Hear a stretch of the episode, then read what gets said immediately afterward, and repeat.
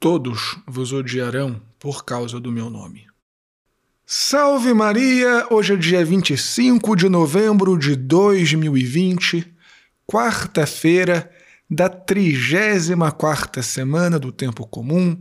Eu sou o Padre Jean Paulo Ruse, pároco da Paróquia Todos os Santos. Sejam mais uma vez muito bem-vindos às minhas redes sociais. E antes de nós começarmos o sermão de hoje, já deixa o joinha, já deixa o gostei, compartilha este sermão nas suas redes sociais, faça um comentário, compartilhe este sermão também pelos aplicativos de mensagem, pelo WhatsApp, pelo Telegram, Signal, Messenger, aqueles que você usa, manda nos grupos da família, nos grupos dos amigos. Não esquece que hoje à noite, às nove e meia da noite, nós teremos o sexto episódio do nosso programa de notícias comentados, o Contramundo News. Não esquece também da nossa rifa da ceia de Natal. Dá uma espiadinha depois lá na página da Paróquia Todos os Santos no Facebook e no Instagram. Em ambas as plataformas você vai encontrá-la como Paróquia Todos os Santos Imbu. Se você não curtiu ainda, curta também para você ficar sempre atento e avisado sobre os eventos da nossa paróquia, os horários de confissão, os horários de missa, etc. etc. E por último também, considere a possibilidade, se você estiver vendo valor no meu apostolado, de ser um doador mensal da nossa paróquia Todos os Santos ou aportar uma quantia quando, enfim, for possível para você. Muito obrigado pela sua generosidade. Deus te abençoe e salve Maria!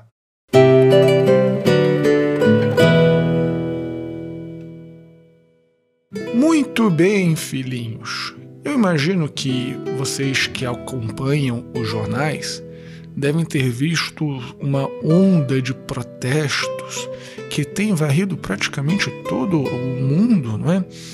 É, motivada por crimes de racismo, ou supostamente crimes de racismo. Eu uso supostamente porque eu não quero entrar na polêmica em si do racismo, porque é uma coisa tão abjeta, tão abjeta, que acho que a humilia o sermão não é lugar de discutirmos sobre isso. Ainda que, evidentemente, o racismo seja um pecado gravíssimo.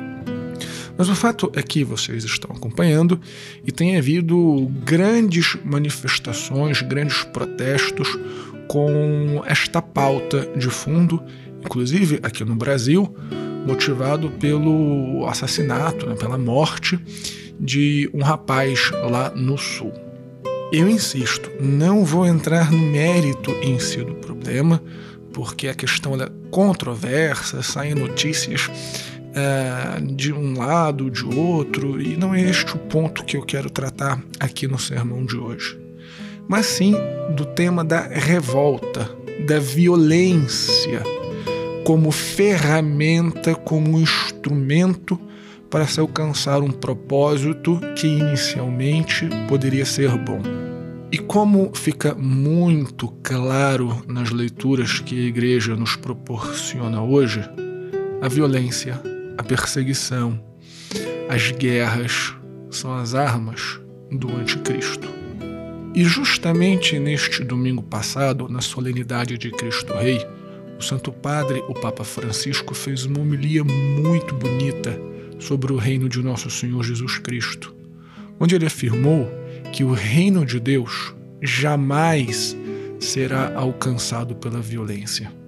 É evidente que nós temos que fazer uma distinção entre a legítima defesa, a legítima defesa proporcional e, e a violência. É, tem que se haver essa distinção. Por outro lado, nós não podemos esperar vencer, por exemplo, o racismo através de violência. Nós não podemos esperar, por exemplo, vencer a violência que os cristãos sofremos com mais violência contra os nossos agressores.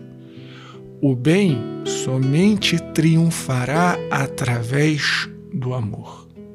É claro que estas pautas podem parecer muito distantes para nós, afinal de contas, eu imagino que você que está me ouvindo não participou de protesto nenhum, não depredou supermercado nenhum e nem jamais consideraria fazer uma coisa dessas, não é? Porém, existem outros tipos de violência que não apenas a violência física, como por exemplo a virulência nos argumentos e discussões, o bullying, ainda que eu gosto muito de fazer uma brincadeirinha, mas tem uma diferença entre brincadeira e vexar e humilhar as pessoas. Todas estas são formas de violência. Chamar o outro de fascista, chamar o outro de comunista, chamar o outro de gado, chamar o outro de sei lá, quantos nomes vocês quiserem dar. O reino de nosso Senhor Jesus Cristo se instaurará através do amor. Não importam que nos persigam. Jesus já avisou que isto aconteceria. Porém, nós devemos deixar que o Espírito Santo fale por nós. E a linguagem do Espírito Santo sempre será a caridade. Muito obrigado por ficar comigo aqui até o final do sermão. Não esquece do joinha se você ainda não deu e não esquece de compartilhar também nas suas redes sociais e aplicativos de mensagem. Deus te abençoe e salve Maria!